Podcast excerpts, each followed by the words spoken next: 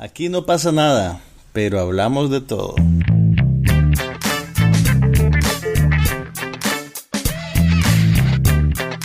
Un podcast sobre cine, TV, tecnología y todo lo demás.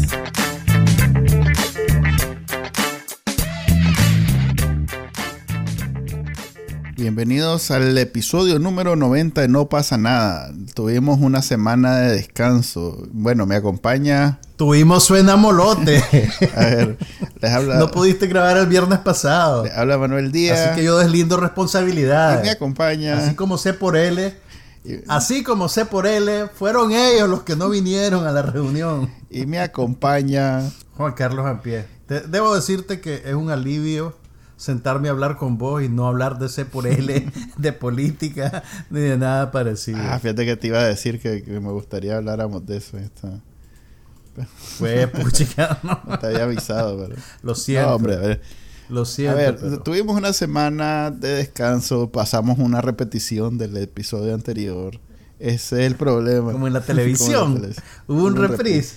Ese es el problema con esta tecnología, ah, ¿cómo se llama? Ah, on demand, a demanda.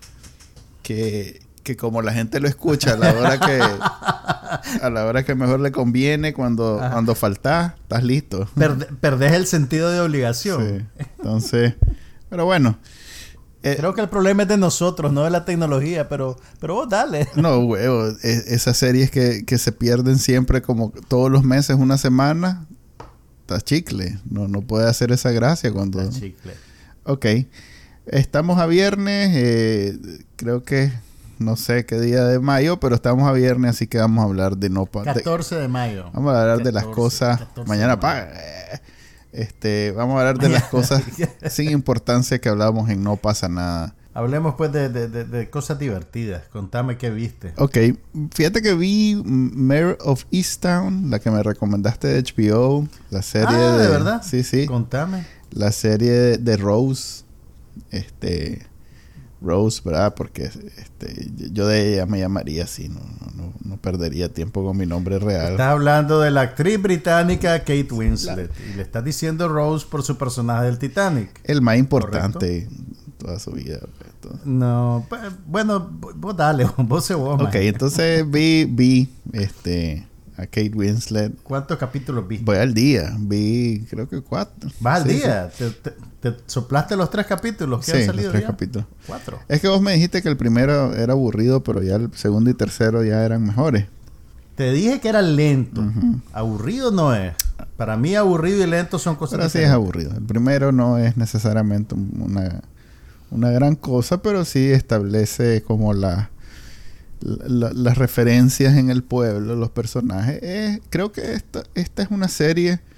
Pero eso es importante. Yo creo, yo Claro. creo que una narrativa tiene que hacer eso más. Claro, claro, pero es, ya es un como una especie de perdón, de género que ha establecido el mismo HBO porque tiene varias de este tipo en donde te trata de, de introducir a todos los personajes para que tengas una referencia de cómo era antes del, de la trama central. Entonces, en este caso, pues te, te in- in- inmersa, no, ¿verdad? te, in- Te sumerge. te sumerge. Te sumerge. Porque es, el efecto es el- inmerso y, y el verbo es sumerge. ok. No sé qué decirte. Vamos a hablar con la Real Academia de la Lengua Sí, Española. entonces te sumerge en un pueblo muy pequeño de, de Estados Unidos, de la costa este, Pensilvania. Eh, ¿Viste el chiste que le hicieron en Saturday Night Live a, este, a la serie? No lo he visto todavía, pero sí te, sí te había comentado de que el acento regional Ajá. es muy particular. No solo del estado, sino como del condado donde está el Sí. pueblo que, que pasa en la Lo serie. cual es una exageración innecesaria pues, de viaje. Este, es parte Es del que esnovismo es de Nosotros culturalmente no tenemos la... nosotros- o sea, yo no siento que se estén burlando de la gente.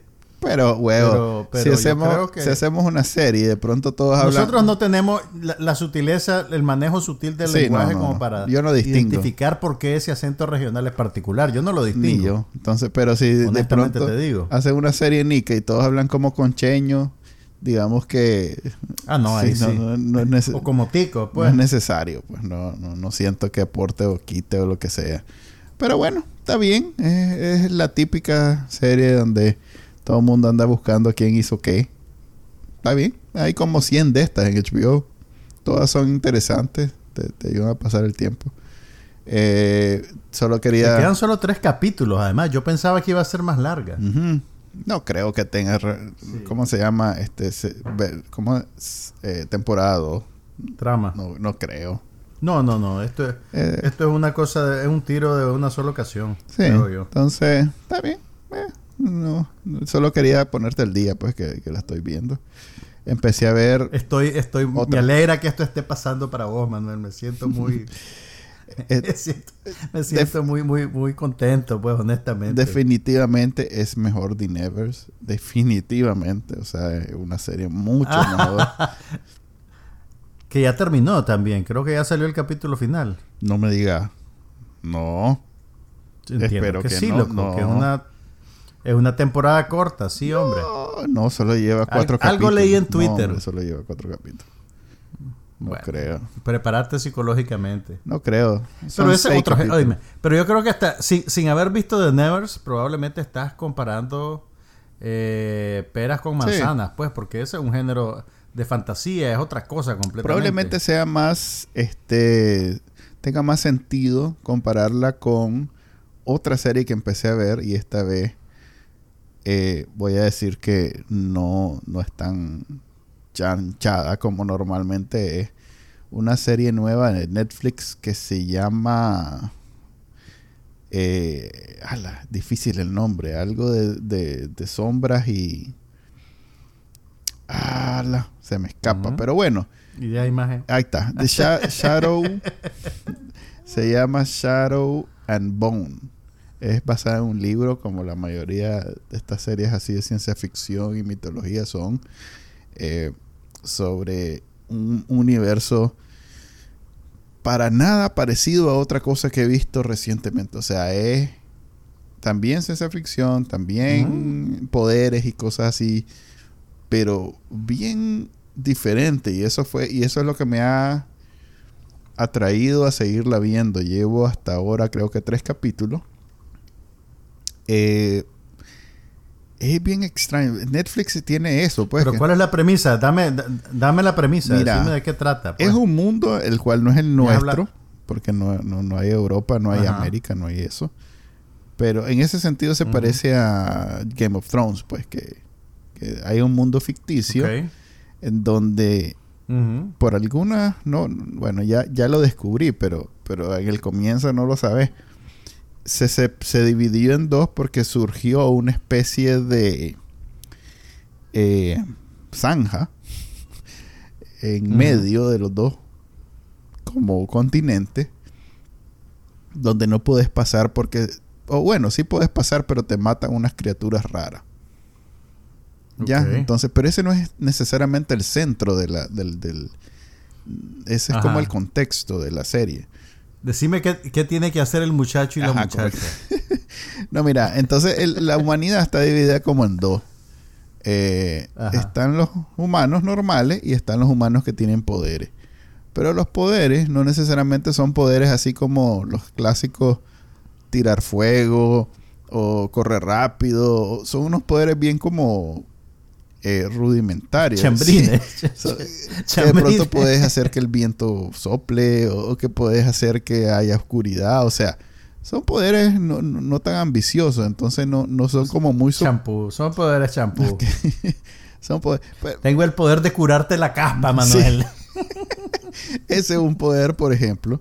Entonces, este, la serie gira Ahora, alrededor de una que- magia que tiene como el poder, un poder nuevo que nadie más haya ten- ha tenido y que es como el más poderoso de todos. Entonces, obviamente la ven como la solución para, para la zanja que está en medio de... Para tapar la zanja. Para tapar la Sí, para tapar la zanja porque la zanja es bien negra.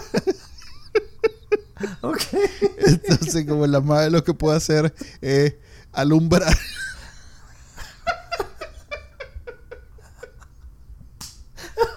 Madre, me va a hacer ver esa cosa.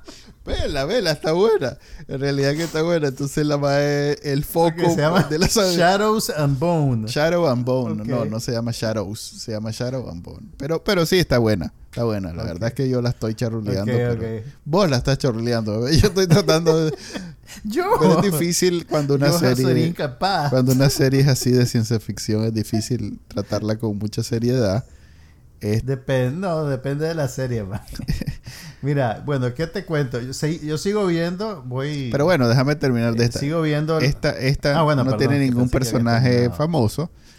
Eh, no, no son tampoco. Este. Bueno, es ambiciosa en el sentido que la historia es muy, muy amplia, pero. Pero está muy bien, bien actuada en base a lo que hay. O sea, es como. Me recuerda mucho a Game of Thrones, pues, que ninguno de los personajes, ninguno de los actores era muy famoso, pero Conocido al principio. pero ninguno era amateur, pues ningún, nin- nunca sentías que era una serie balurde, pues eh, eh, esta igual es una serie muy bien actuada, muy bien caracterizada, los escenarios, la música, o sea, todo está muy bien. No conoces a nadie ni ninguna de las caras, si acaso uno que otro, pues tal vez lo has visto en otro lado.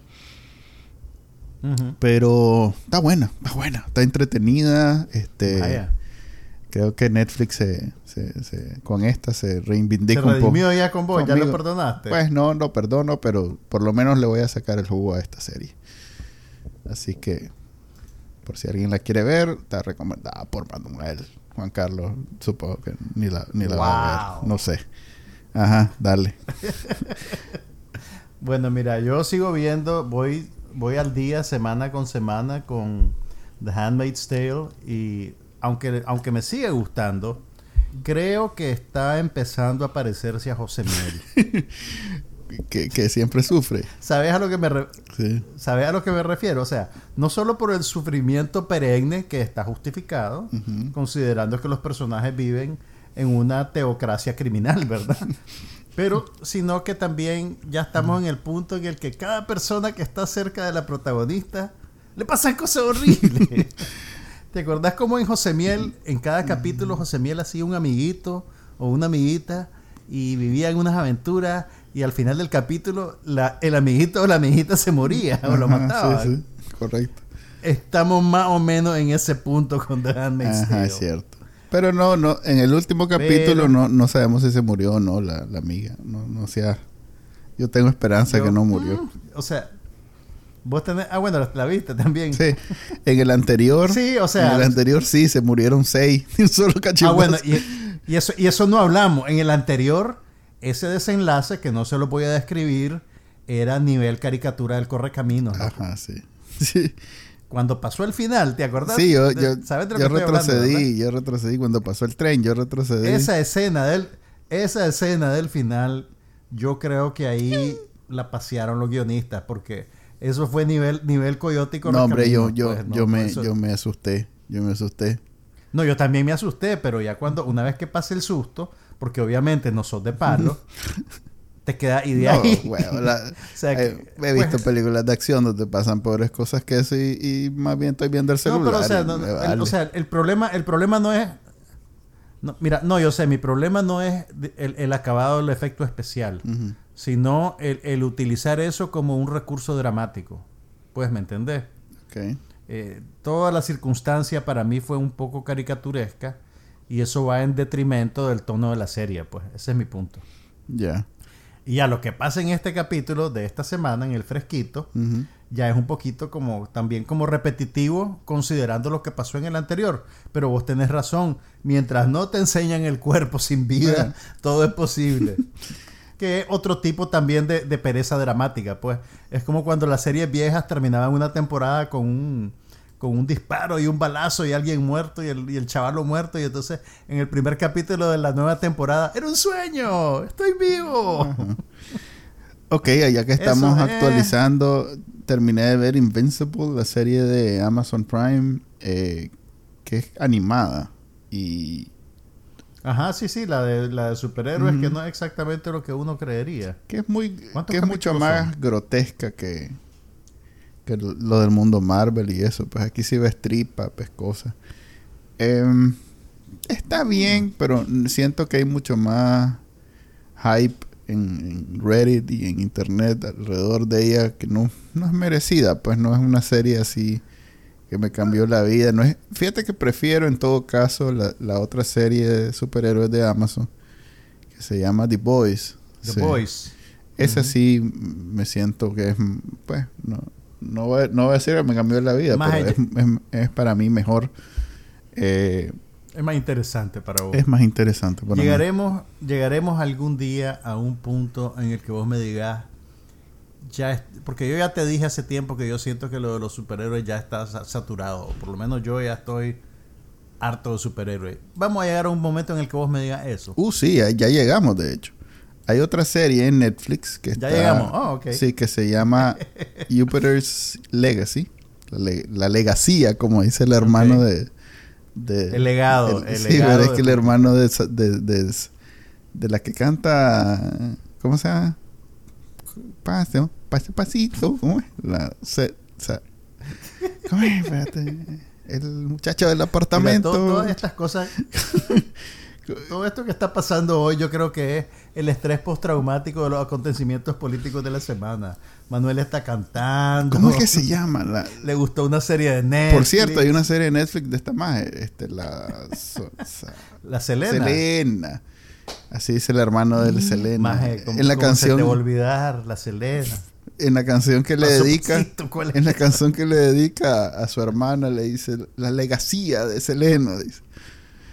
Eh, bueno, pues hay una Mm, serie de. Ah, bueno, pues es que, es que ya eso es Spanglish. Eso es Spanglish, pues. y además, Selena es famosa porque ella tuvo que aprender español. Ah, Ella no, no, no hablaba fluido el español realmente cuando, que, cuando empezó a cantar. Pero bueno, ajá. Ok, entonces hay una serie de Netflix que se llama Jupiter's Legacy. eh, que no me llama para nada la atención. De superhéroes. Y, Y las críticas fueron, fueron frías con esa serie. Ah. Pues todo lo que he visto, todas las referencias que he visto dicen que... eh, Ok. pero bueno.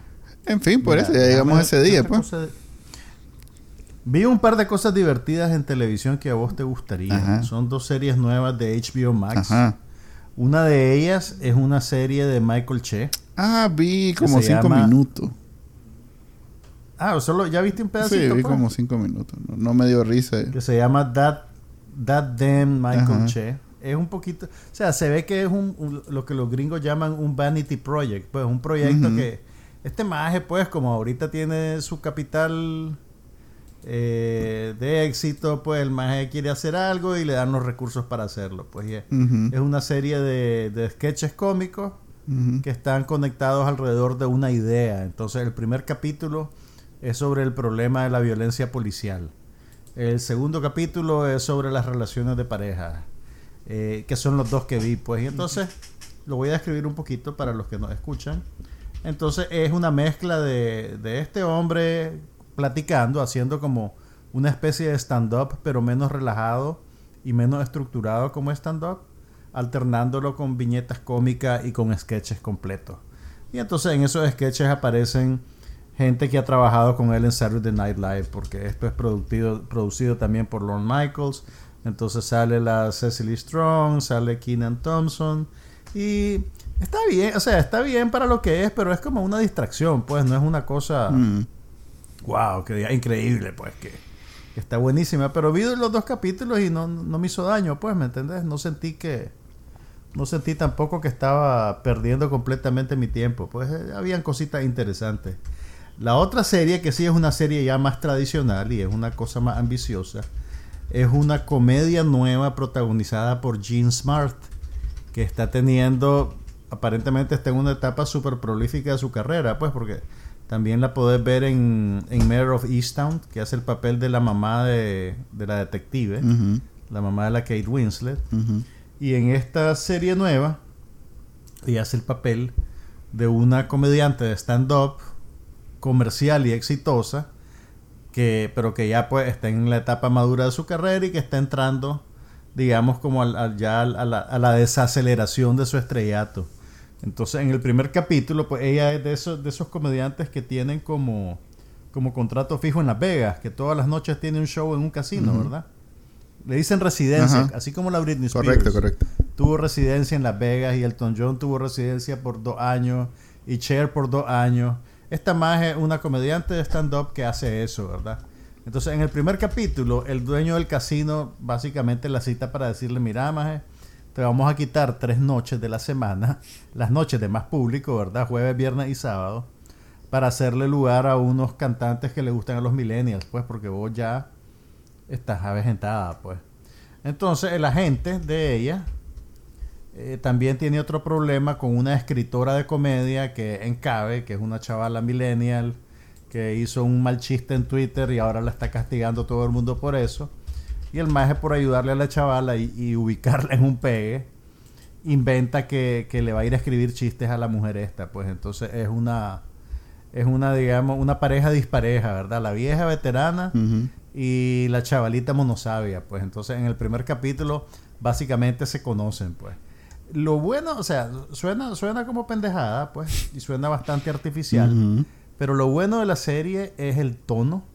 Tiene un tono avinagrado bien interesante. Y también el, el Gene Smart es increíble, pues la manera en que en tan poco tiempo te logra construir un personaje eh, interesante, coherente, con un montón de niveles. En realidad es un, es un trabajo de actuación muy bueno, pues apartando de que, de que los chistes te den risa o no, o de que los chistes comenten sobre cierto estilo de comedia. Porque realmente el personaje es una figura del pasado que representa cierto estilo de comedia particular. Es un poquito como, como Don Rickles, es como comedia de insulto. Pero también es un poquito, es un tono cómico que, uno lo distingue como algo anticuado, como algo que ya va de salida. ¿Verdad? Entonces, el, el, el guion de este capítulo logra encontrar, digamos, como un terreno común entre ese tipo de comedia y la comedia que favorece la nueva generación. Entonces está, está bien interesante. Ahorita pusieron en línea los primeros dos capítulos. El segundo no lo he visto, pero, pero el primero sí fue... fue la, seguiría viendo. No sé si voy a terminar de ver la de Michael Che. O por lo menos pues no, no, tener ese sentido de, de, querer saber qué más va a ser, ¿me entendés? O sea, si te quieres distraer un rato y no hay nada más que ver, tal vez le vas a dar play, pero pero esta sí, esta sí me interesa. Esta, sí quiero ver qué pasa. Ok, me recuerda un poco aquella serie que hicieron Billy Crystal y Joe Scott que se llamaba The Comedians, que la cancelaron, era de FX. ¿No la viste, vos? Sí, sí, recuerdo que existía, pero nunca la llegué a ver. Es también así un veterano con un más joven. Eh, nada más que en esa ocasión ellos de, alguna manera eh, se, se interpretaban a ellos mismos, una versión pues de ellos mismos me gustó mucho a mí, pero pues la cancelaron, no fue muy exitosa. Así que... ¿Solo duró una temporada? Eh, sí, solo una temporada. Y pocos capítulos, fueron como 10 nada más. O sea que si te quedas con ganas, después de esa puedes ir a, repasar esa otra que todavía es actual. Fue, fue hace poco, fue en el 2015. Claro. Pero esta, te digo, esta mujer es interesantísimo verla cómo trabaja. Pues también también tengo fresca en la memoria el, el trabajo que ella hace en, en la serie de, de, Marvel Legion, que creo que ah, tal vez es el producto superhéroe que más me gusta a mí. Y en esa serie ella hace el papel de, una de una superagente, básicamente, pues que además, a pesar de que es una mujer madura, tiene, tiene digamos, como la, la, la relación sexual más importante de la serie y es bastante atípico que a una mujer madura le den ese tipo de papel en un producto de esa naturaleza. Pues. Bueno, pero es que también es, realmente... esta señora, e, eso le decía yo a, a, a Lanita, que estamos viendo la de Mayor of Easttown, que yo recuerdo muy reciente todavía como a, a, esta señora, a Diane Jean Smart, era este casted, ¿cómo se dice?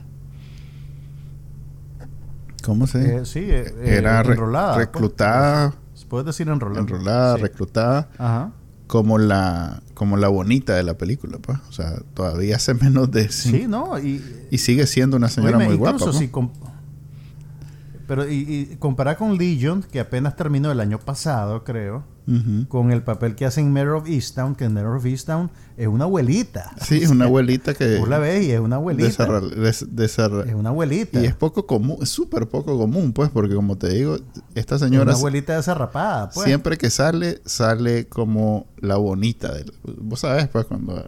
A, las actrices. Sí, sí, sí, te entiendo. De alguna manera en el guion debe decir, vos sos bonita.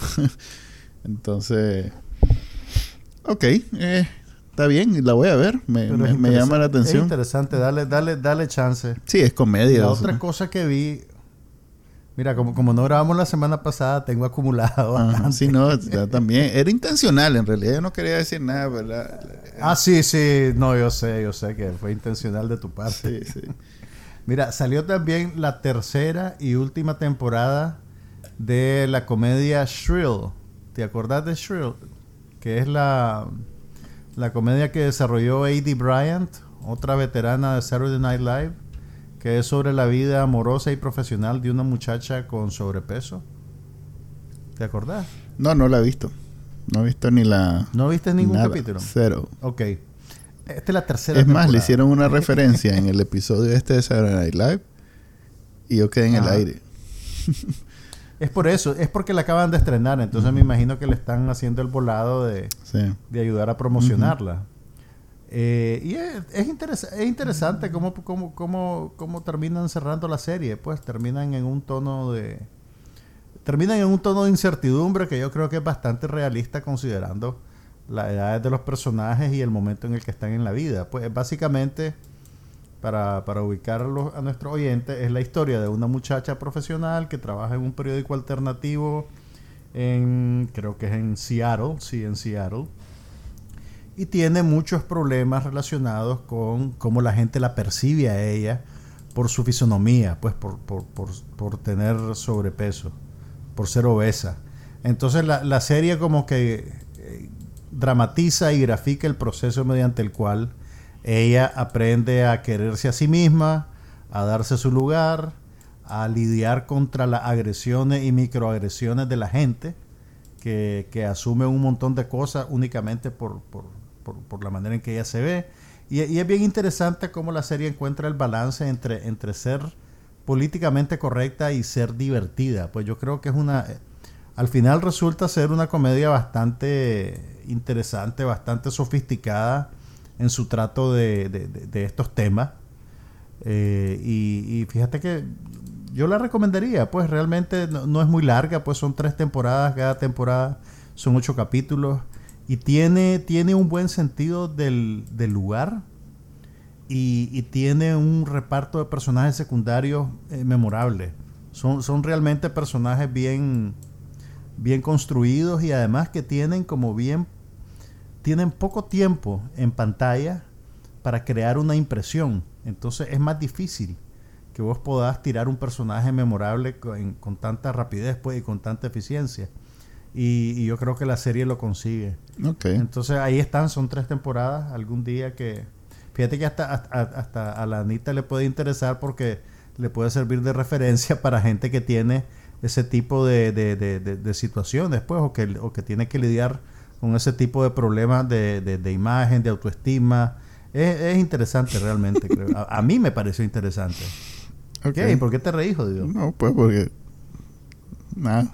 Están dando consejos vos profesionales.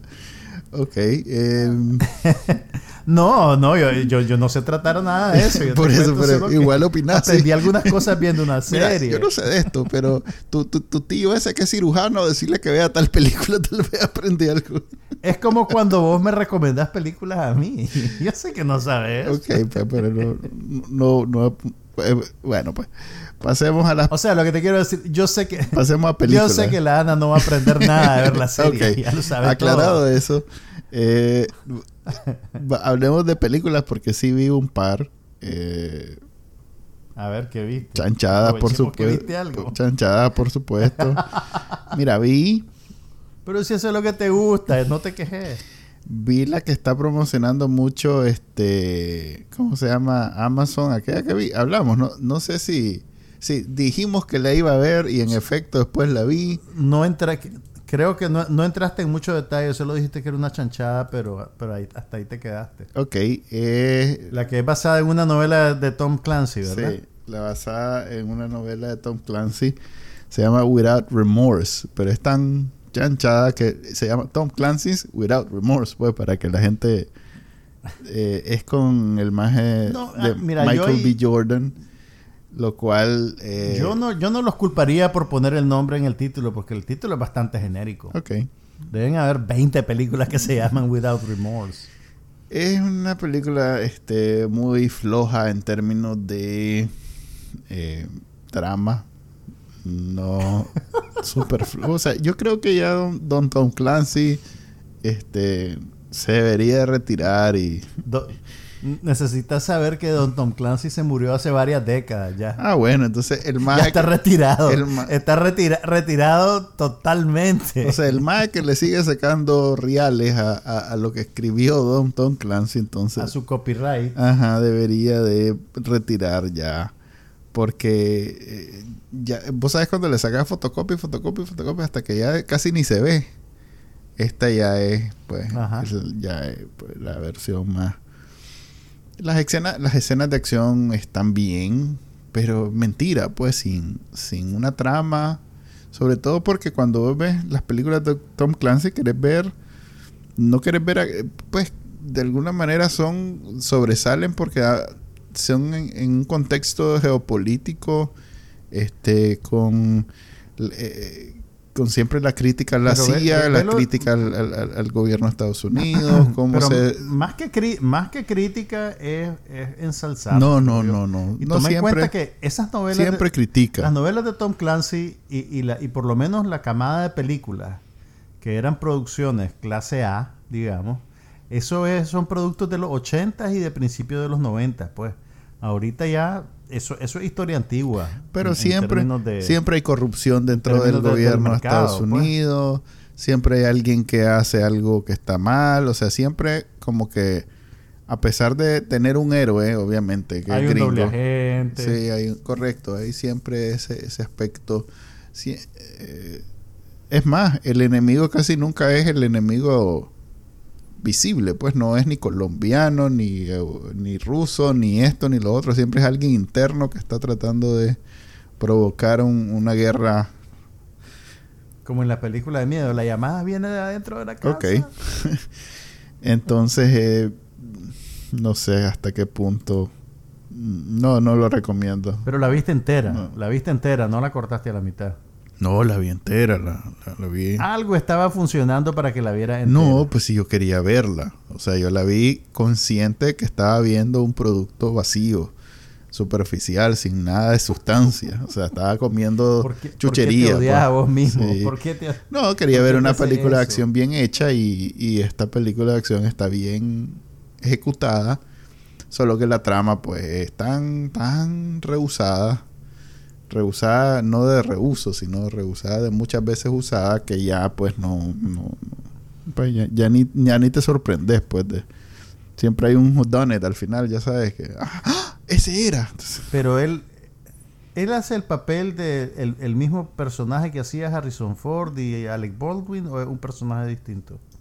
No me acuerdo ahorita cómo se llamaba. Eh, no, el personaje de lo se llamaban Jack Ryan. Hay una serie, de hecho, de Amazon. Jack Ryan. Este no más en- Que se no llama- se llama Jack Ryan. No, no, no, no. Este más es más bien el inicio de algo que también es una... Lo que pasa es que no soy tan versado en el, en el universo Tom Clancy, pero es el inicio de una cosa que se llama Rainbow Algo. Hay un juego de, de video. Son basados en esa novela. Ah, sí, sí, que está Entonces, basado este es en, como el en- inicio. en la novela de él, ajá. Ok, ok, ok. Entonces, Sí, creo que... Eso, y no, se ha si morido, a a no se ha morido. No, esa, se ha- no, no, no, no la veas. no con esa recomendación Nadie- tuya, nadie la vea, creo menos que la- quiera ver. vaya a ver.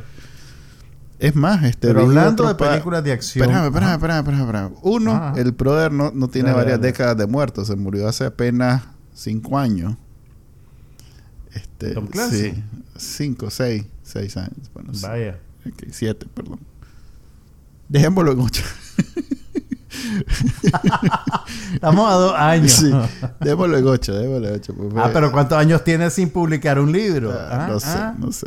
Ok, eso. Eh, nada más, ajá, sí. Ajá. Yo vi dos, dos No, películas de decir, acción pues- adicionales, por si querés. ¿Cuál es? Vi una que se llama Di- Virtuoso. Eh, muy reciente, yo creo que está en los cines ahorita, pero la vi yo ahí- aquí sentado en mi casa. Y vi Mosul. Primera noticia que tengo.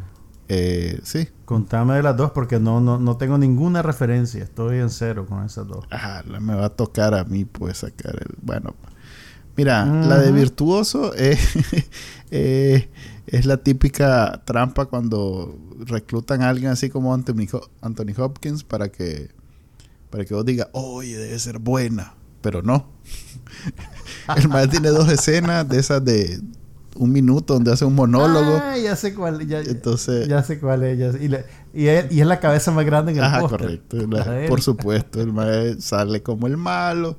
Es completamente. eh, eh, este, ¿cómo se llama? Pero eh, salen todo, casi que todas la, en, en los tres actos, sale bastante, pero en realidad son la misma escena repetida, pues. Entonces, si vos Es un flashback. le pones mente, se le pones mente, en realidad el maje solo filmó un día. Un día. Un día. Un día y dos horas. Ya, entonces tiene un monólogo en un cementerio y luego pa- eh, eh, el mae, todas las demás son una oficina, en donde solo lo filman al mae sentado. Entonces, el resto de la película es basura. Pero, pero, debo decir que es mejor que la de Tom Clancy. Que la de Tom o sea Clancy. que en el gran balance de las cosas, este, esta, de las tres de acción. No es pérdida total. no, de las tres de acción que vi, esta es mejor que la de Tom Clancy. Esta se llama Pero ¿cuál es la premisa? la ¿De premisa. qué se trata, pues? O sea, la premisa es de un asesino, eh, un hitman, que eh, la empresa a la que trabaja este, lo quiere retirar. Entonces manda a otro hitman para que lo mate. Entonces, si, si le suena es porque hay un millón de películas que se tratan de lo mismo. Entonces, es básicamente eso con actores completamente desconocidos. Este, una se llama, un el, el más principal se llama Anson Mount y la otra se llama. Abby Cornish, que es una australiana ahí. Ah, bueno, Abby Cornish no es desconocida. Tiene, tiene varias cosas en su haber y algunas, algunas películas interesantes, pero sí nunca alcanzó, digamos, el nivel de estrellato de la Angelina Jolie, pues, y cosas por el estilo. Pero, ajá, sí, sí. ok. Entonces, también sale don David Morse, que siempre es un actor secundario de peso. Ah, ese siempre es muy bueno. Siempre es bueno, Sí, David Morse. sí, pero igual no, no. Cuando, cuando, aunque sea una mala película, cuando él aparece, uno pone atención. Pues porque al- algo interesante va a pasar. Sí, entonces, Aunque sea solo él, ex- aunque sea solo él existiendo en ese momento. así, Suele- entre, suele- él, y- no, pues, entre él y Lo Anthony que quiero decir es que tiene una presencia sustancial, pues, sí. Es gente que te, que, te, que te captura la atención, digamos. Ok.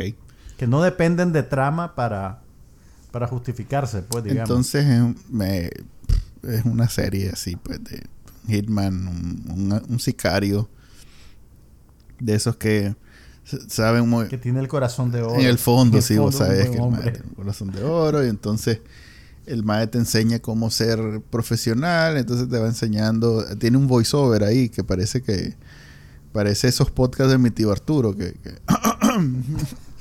este, que habla todo muy muy proper y, y entonces Oh, casi que declamado. ternura. Entonces, no, no sé, pues, no, no, no es una buena película, pero comparada a la otra chanchada sí se sí sobresale.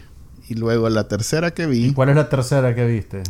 la tercera que vi es una película que de hace rato la quería ver, que se llama Mosul, está en Netflix, que la, la hacen, le hacen propaganda porque es este, producida por los hermanos rusos.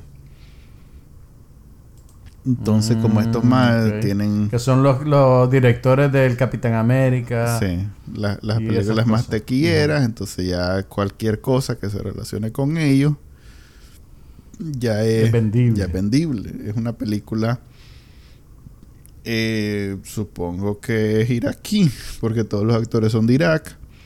Es- se desarrolla en Irak. Eh, no sé, este y es de guerra.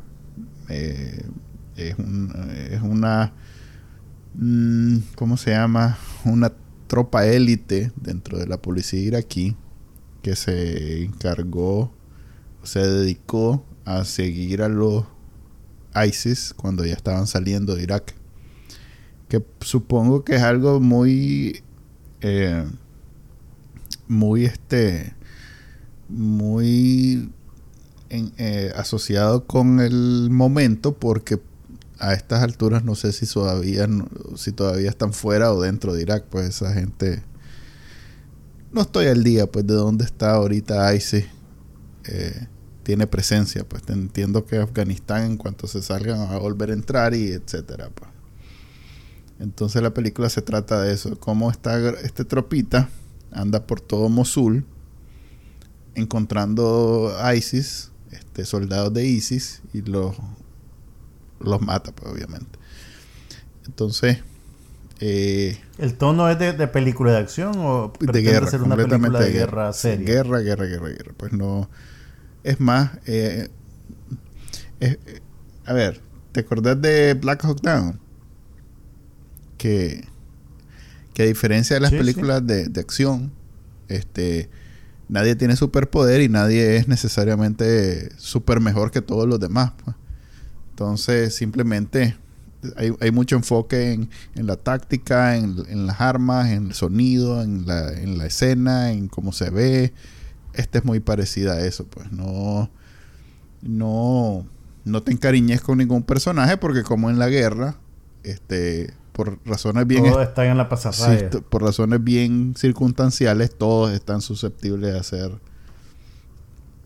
Eh, es más, se ve que, porque esa es parte de la trama, que estos más son, tienen un poquito más de entrenamiento táctico de que el típico soldado, pero aún así son, son vulnerables, pues los viven matando, y etcétera. Entonces está, bien, está buena. Si logras superar, yo sé que para vos no es problema, pero si logras superar este que, que la película está en supongo que árabe.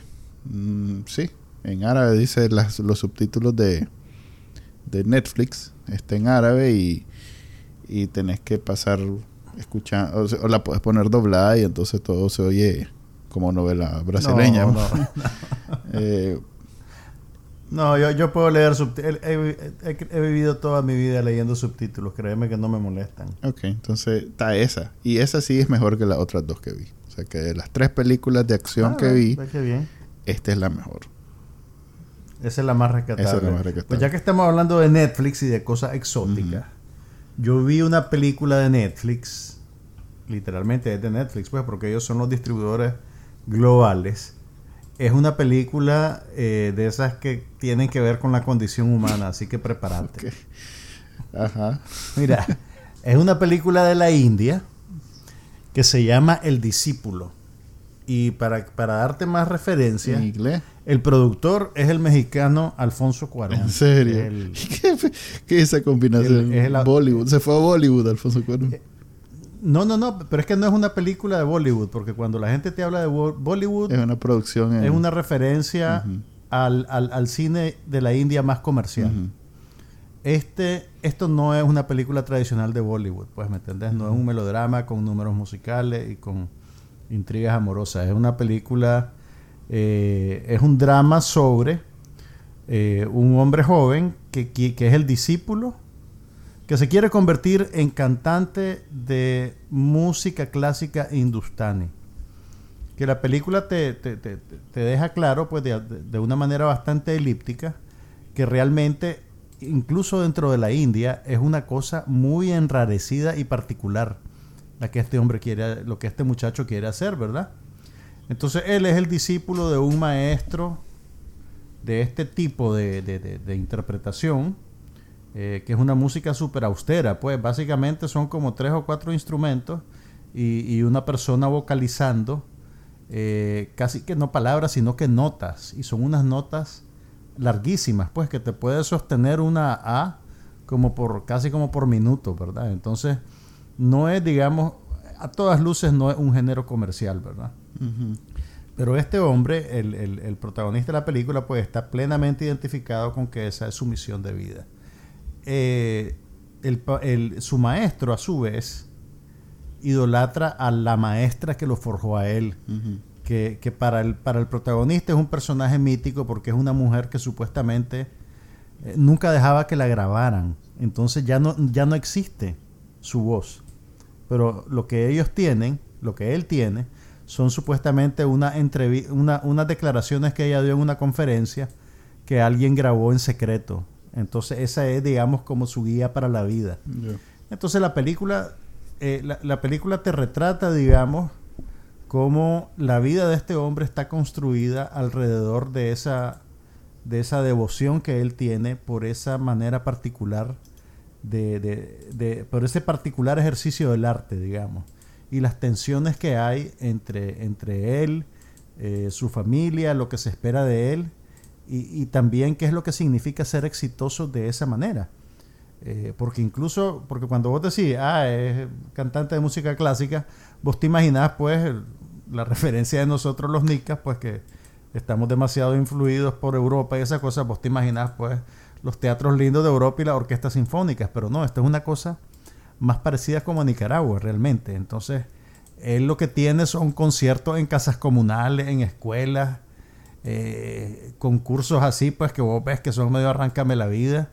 Y, o sea, realmente él, se está matriculando en una vida muy espartana y, llena de estrecheces, pues, pero, es lo que quiere hacer. Y a medida que la película avanza, empiezan, digamos, como no, no a cuestionar sus decisiones, sino a matizar lo que realmente significa dedicarle tu vida al arte y- y dedicársela a ese particular ejercicio del arte y con esa idealización que él tiene de estos personajes. Eh, entonces es, una película bien interesante porque también además todas estas ideas vos las, las- vos las la- la- digamos las apreciás a través de las acciones del personaje y cómo el director te presenta su vida pues no realmente no es que aparece digamos de repente una muchacha a cuestionarlo sobre tenés que hacer dinero para pagar la renta ¿me entendés? todas son cosas que vos vas entendiendo del ambiente y de, las acciones del personaje entonces el, estilo casi que necesariamente es muy observacional y pausado. Pues el director ha- hace tomas con la cámara, con los planos bastante abiertos, de tal manera que vos ves mucho el espacio en el que los personajes habitan y las cosas que tienen y, y el estado pues de la pared, la casa, los enseres. O sea que es como ir a, a India, y entonces- como inmer- inmersarte Es como en ir, India. fíjate que sí, o sea, Como sumergirte. es, en- es como sumergirte, es como sumergirte en el día a día de este sujeto. Eh, eh, y, pero, pero, y en ese sentido, ahí es donde yo entiendo por qué hay cierta afinidad entre Alfonso Cuarón y este director. Porque si, si vos te acordás de Roma, Cu- Cuarón es un director muy versátil realmente, pero Roma en particular es una película que también está muy preocupada por llegar a los personajes a través de su ambiente. ¿Te acordás que en Roma habían tomas abiertas, tomas largas que seguían Sí. al personaje eh, caminando por la casa, subiendo por la escalera, que vos puedes decir no está pasando nada, pero realmente todo lo que vos estás viendo en la pantalla te dice algo sobre la persona y te dice algo sobre el- la sociedad que habita y el tiempo en el que está viviendo. Entonces, esta película tiene algo de eso, pues tiene, tiene algo de ese estilo y de esa preocupación de Roma, pero obviamente afincado en la India de los años 2000. Entonces tenés, a- a- tenés que, que hacer algunos saltos tal vez conceptuales, algunas convenciones culturales que, que- que, digamos tenés que adivinar o asumir o deducir, pero la película es bien elocuente y bien transparente en, en- en dilemas universales, pues, como, como decidir qué vas a hacer con tu vida, qué lugar tiene el arte en, en- la vida. Yo, yo me imagino que to- todos los músicos nicas, pues la gente que, que- que vive en Nicaragua y que vive de hacer música, ve esta película y se, y se van a sentir completamente identificados, pues. A- aunque, no, aunque no se dediquen a, a música clásica nica, lo que sea que eso sea, no es una cosa de género, pues es una cosa también de, de- de- de lo que el arte demanda de vos y también de lo que la sociedad pretende del arte, pues, y del mundo del entretenimiento. Hay una, hay una, hay un, hay un, no quiero decir una subtrama, pero hay como un hilo narrativo eh, jocoso en la película que te compara la trayectoria de este hombre con una concursante de, de- de una especie de American Idol de la India. Eh, y, son unas cuantas, son unos puñitos de escena, son unos momentitos nada más. En, en- la segunda etapa de la película, cuando el personaje ya está más maduro, ocasionalmente él, ve en televisión ah, escenas de ese programa de televisión. Y vos lo ves y es, están duplicando el modelo de American Idol, pero perfectamente, ¿verdad? No, no lo están satirizando, lo están duplicando. Porque estas, estas cosas son tan, tan artificiales que están más allá de la sátira, pues realmente. Entonces la muchacha, la primera vez que aparece, vos ves que es una muchacha que vive en una casa pobre, está vestida con, ropa tradicional y canta en su, en su audición una canción tradicional, ¿verdad? Ah, le dan el ticket para que pase. Entonces la siguiente vez que la ves, está cantando ya como una canción tipo del Festival de la OTI, vestida con un traje strapless de... con un traje de terciopelo morado, ya la están occidentalizando. La tercera vez que la ves, que ya está consagrada como la mejor cantante, la mujer está disfrazada de rockera. Pues está vestida de cuero, con cadenas. Ahora, el tono de esa escena no es un tono de sátira. Realmente te lo presentan a como lo presentarían esos programas. Y, y el personaje, el, el protagonista, vos no lo ves que necesariamente esté, esté resentido ante eso o esté furioso ante eso. Simplemente lo está viendo y aceptando que ese no es el tipo de, de- de- de celebridad que él quiere o el tipo de, de ejercicio del arte que él quiere. Entonces, eh, como que la, la película considera todas esas posibilidades. Eh, yo creo que una, una lectura poco generosa de, de la película y del y del y de, y del su trama pues te dice ah esta es la historia de un hombre que fracasa pero yo te diría que más bien es la historia de un hombre que, que logra dedicarse al arte dentro de sus propios términos, pues más allá de que consiga éxito material o no, porque él ya de por sí está dedicado a un nicho muy, muy particular y muy chiquito, ¿verdad? Sharat se llama el, el- personaje, que la actuación del hombre es, es excelente. Y, y- y- e incluso pues sin, sin conocer bien ese arte, la película está tan bien hecha que vos lográs discernir que él realmente no tiene un talento extraordinario. Él es disciplinado y él podrá tener buena voz, pero él no llega al, al- al nivel de su maestro, digamos. Entonces, eh, eh, eso le da una tensión extra al- a la película, pues. Pero sí, pues también toma nota, pues es una película lenta. O sea que si vos la No, ves, no, no te preocupes. No, no lo voy a ver. No lo voy a ver. Yo sé que no la vas a ver, pero, pero para nuestros oyentes, sepan que la película está disponible en Netflix. Es una película muy buena, muy interesante. Y además ganó dos premios en el Festival de Cine de Venecia del año pasado. Ah, Ganó el premio al mejor guion y ganó el premio de la Federación Internacional de Críticos de Cine. Así que la película lleva ahí su... va Y además fue producida por Alfonso Cuarón, entonces tiene ahí, digamos, varios varios factores que la, que la recomiendan y además pues está disponible en Nicaragua a través de Netflix. El tipo de película que... Y, ta- y menos mal que está en Netflix porque si no sería muy difícil que la viéramos porque ya los cines no llevan ese tipo de películas. Igual no la llevaban antes tampoco. O sea que... Pues en los 70 y los 80 sí. Hace 40 años. Sí, tienes razón. Hace 40 años sí, yo todavía me acuerdo más. Se me olvida que estamos hablando con 40 años de diferencia. Eh, Con un señor. Sí, con un señor ya mayor. Em, fíjate que estoy viendo también una, una serie que no es nueva, pero acaba de entrar a Netflix, ya que estamos hablando de Netflix, que se llama Startup, que curiosamente no había... Ah, yo vi. Oíme, tiene tres temporadas. Yo no sabía Sí, que existía. Ajá, correcto. siquiera. Yo tampoco sabía que existía. ¿A qué hora hicieron esa serie? Es que bueno, también. Los Mae es una serie original de Crackle. Pero, Y Crackle no lo ve nadie. pero tiene buenos actores. Sí, no, sí está bien. Pero mira, tiene a Martin Freeman. Sí. Tiene a Martin Freeman, que era el Watson de tu Sherlock. Oh, sí. Tiene a- al, No, no. al chavalo, es que se me fue ahorita el nombre, el que salía en The O.C. El que hacía el papel de Seth Cohen, que era como el chavalo divertido. Adam Brody. Adam Brody. No, pero, Entonces tiene, pero mira, tiene, pers- tiene, tiene actores estimables. pues. sí, no, tiene a Martin Freeman. ¿qué, qué, qué- qué tanto viste? Vi dos capítulos, tres creo. Eh, también, este, es como esas series que tratan de ser tipo, eh, eh, así HBO, bien edgy, pero que no son. Entonces creo que en esos esfuerzos, en esos, o sea, de- Pero no son por un problema de presupuesto, por un problema no, de, de calidad. Un problema de que el estudio les paró, les paró, pues les digo, mira, puede ser puede ser como HBO, pero no enseñes ningún desnudo. No digas muchas más malas palabras. Mm. No, no mates mucha gente. No, nada de eso saques en, en, en, en, en- en- ¿cómo se llama? En pantalla. Porque nosotros no somos HBO.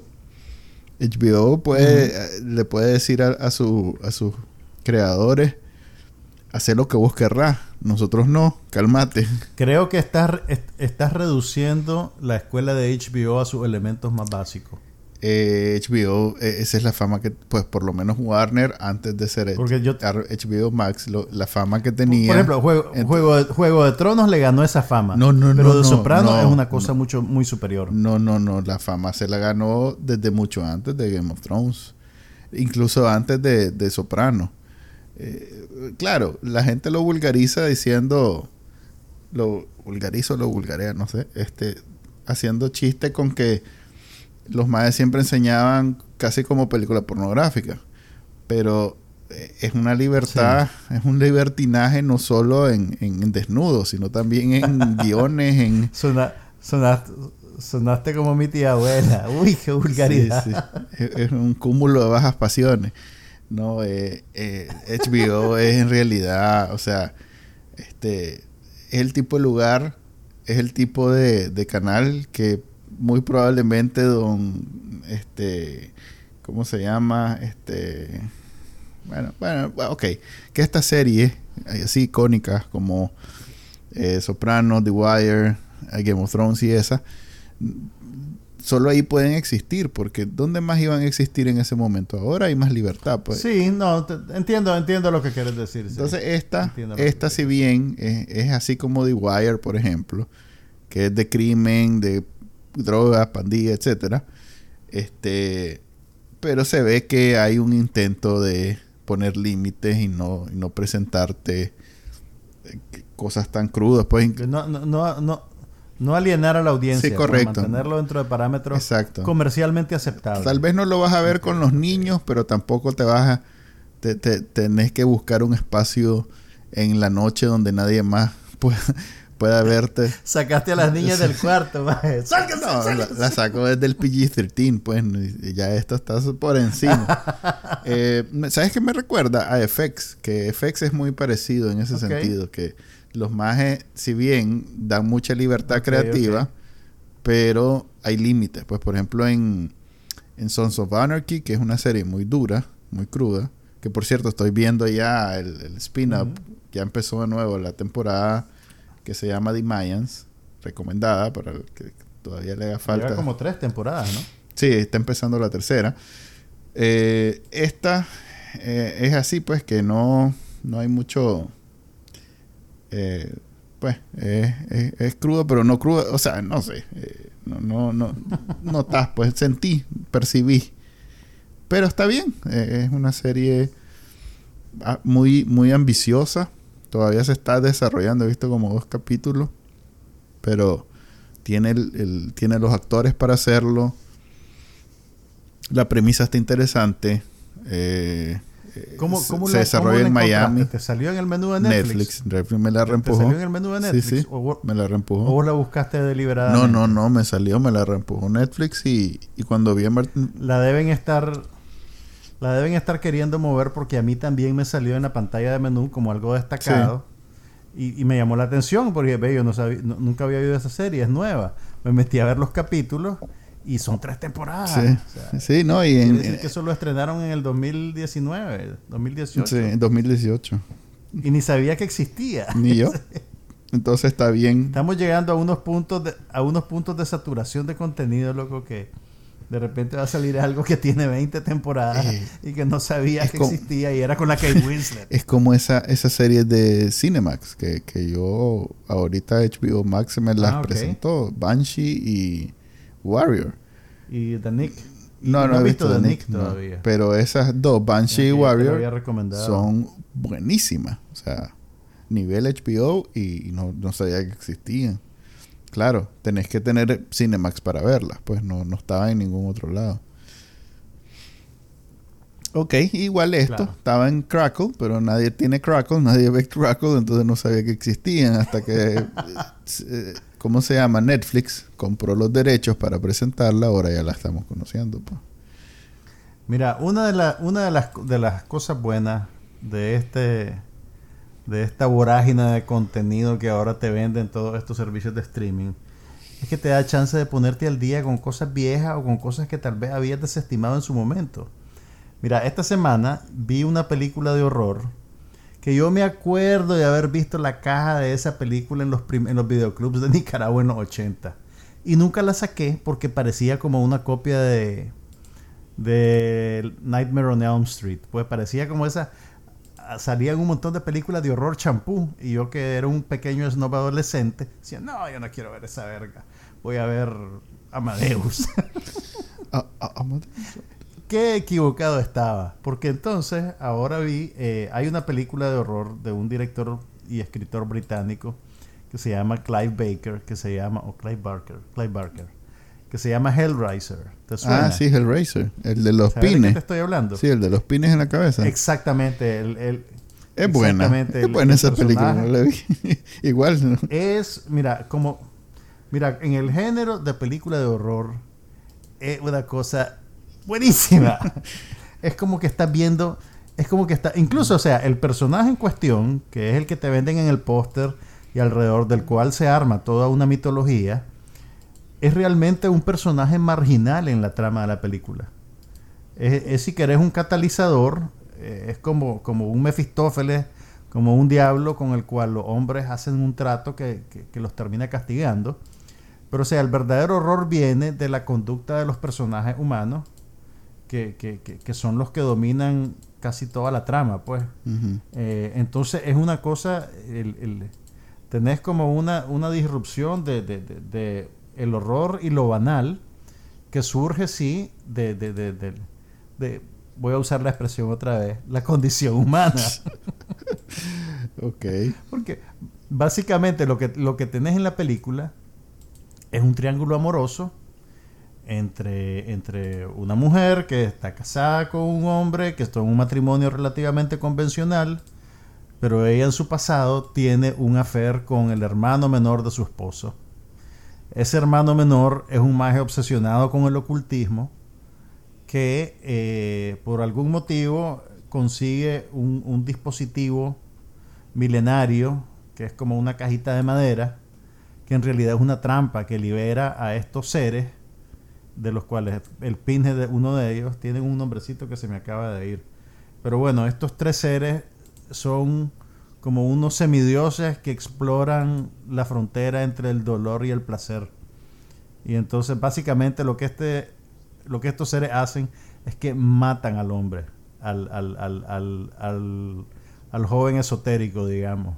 Y después, cuando la pareja casada regresa a retomar la casa donde ellos vivían cuando eran chiquitos, el hombre tiene un accidente y su sangre cae en el piso y el, el- lo que quedó de su hermano se alimenta de esa sangre y empieza a regenerarse.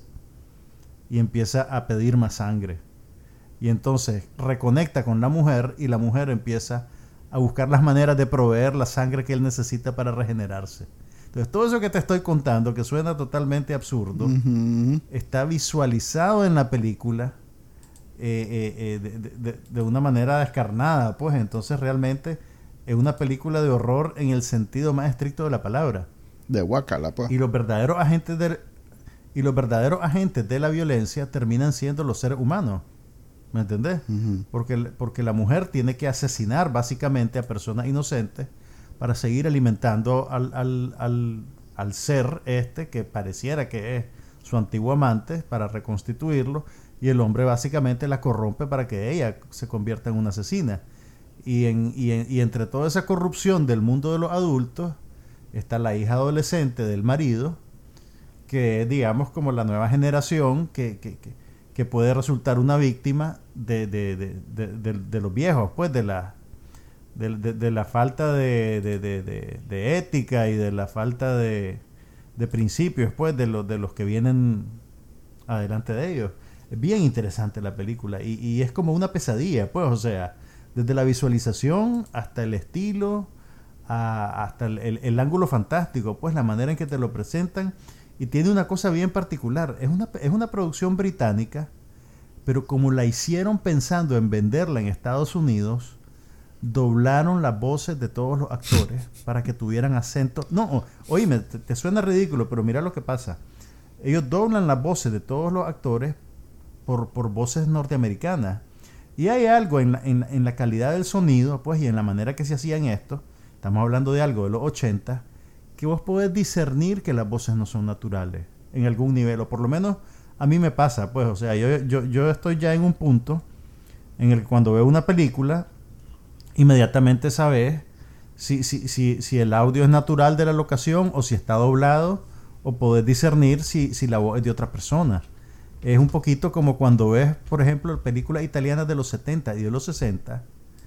Eh, en esa época, creo que en los 70 ya era audio natural, pero, pero antes de eso, en los 50 y los 60, todas las películas italianas, creo, grababan eran aparte. dobladas en postproducción.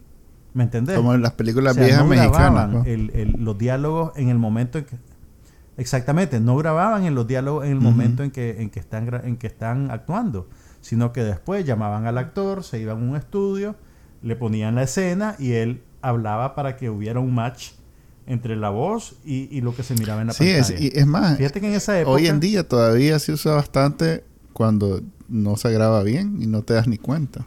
Exactamente, pues cuando, pero, pero una cosa es tapar un errorcito de esa manera y otra cosa es hacer toda la película así. ¿Vos te acordás que en los 60 y los 70, que incluso en, en la película de Tarantino hay una subtrama que tiene que ver con eso, un montón de actores gringos se iban a hacer películas a Italia y se iban a hacer películas a Europa. Entonces hay una anécdota famosa de que, de que, que la oí en un podcast, unos majes que estaban analizando esa época, y entonces ellos dicen de que habían, a un actor le dijeron, no te tenés que aprender los parlamentos en italiano, simplemente contá del 1 al 10 cuando yo te diga. Entonces, tal vez la cámara no estaba en close-up con el hombre, pero vos solo ves que la boca se está moviendo y encima le ponen las cosas. Si vos ves las películas de Darío Argento, las primeras, todas son así. Y, y, Darío Argento usualmente usaba actores gringos y actores ingleses para hacer el papel del muchacho. Entonces, ahí puedes ver un ejemplo de eso. Entonces, Hellraiser, toda la película es así. Entonces, aparte de que te hace una conexión automática con esa tradición, le da, digamos, como otro barniz de irrealidad a lo que estás viendo y parece más un sueño, pues parece más una pesadilla porque es real y no es real al mismo tiempo. Es una, fue, una, fue, una cosa bien rara, o sea, lo disfruté mucho, aparte de que pues como, como género de horror es horrorizante realmente. Pero, pero es bien interesante la película, ¿para qué? Ok. Muy, muy interesante. Ok, no, no, no me hubiera imaginado Y nunca ese lindo que, sí, sentimiento. que ibas a recomendar Hellraiser en, en el episodio 90 de No pasa nada. Además, Hellraiser 1 me imagino que viste, ¿verdad? Que hay como 200 episodios. Sí, es el Racer 1 que se, estre- se estrenó en 1987. Imagínate. Ok, todavía tiene esperanza este viernes 13, pues tal vez en el episodio 120. No, eso es basura. eso es basura. Uno siempre... Esas sí las vi, loco. Esas sí las vi. Uno nunca sabe.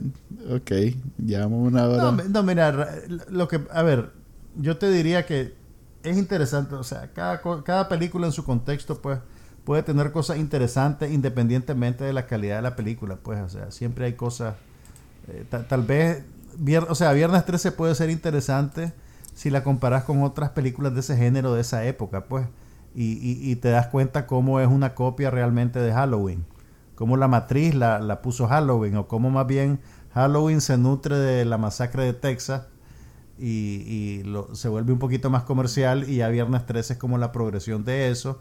Eh, ya yo, yo he aprendido a, a que uno no debe descartar nada. Ok. En ese bonito sentimiento culminamos el episodio número 90 de No pasa nada. Cargado de muchas cosas. Yo creo que este hasta de películas viejas de, de miedo que nadie nunca va a hablar más que Más en 1987 ahí nomasito, Ah, no sí. me digas películas viejas. 30 años hace, chele. Fíjate que está viejo. Es a colores, maje. 32 años, no, Ah, ya, ya, ya tendría, ya tendría nietos, eh, si, si hubiera naci- si fuera persona. Yo creo que la mitad del reparto ya se murió, Sí, pues, pero... Ya, ya está. De- y, de, y, de, y de razones verdad, naturales. y de ¿verdad? y por causas de naturales. vejez. Entonces, eh, eso quedamos, sí. Este, esto fue el episodio 90, no pasa Bueno. nada. Nos vemos. Gracias por acompañarnos. Se despide Juan Carlos Y Ampie. Manuel Díaz. Hasta la próxima. Siempre viernes. Aquí no pasa nada, pero hablamos de todo.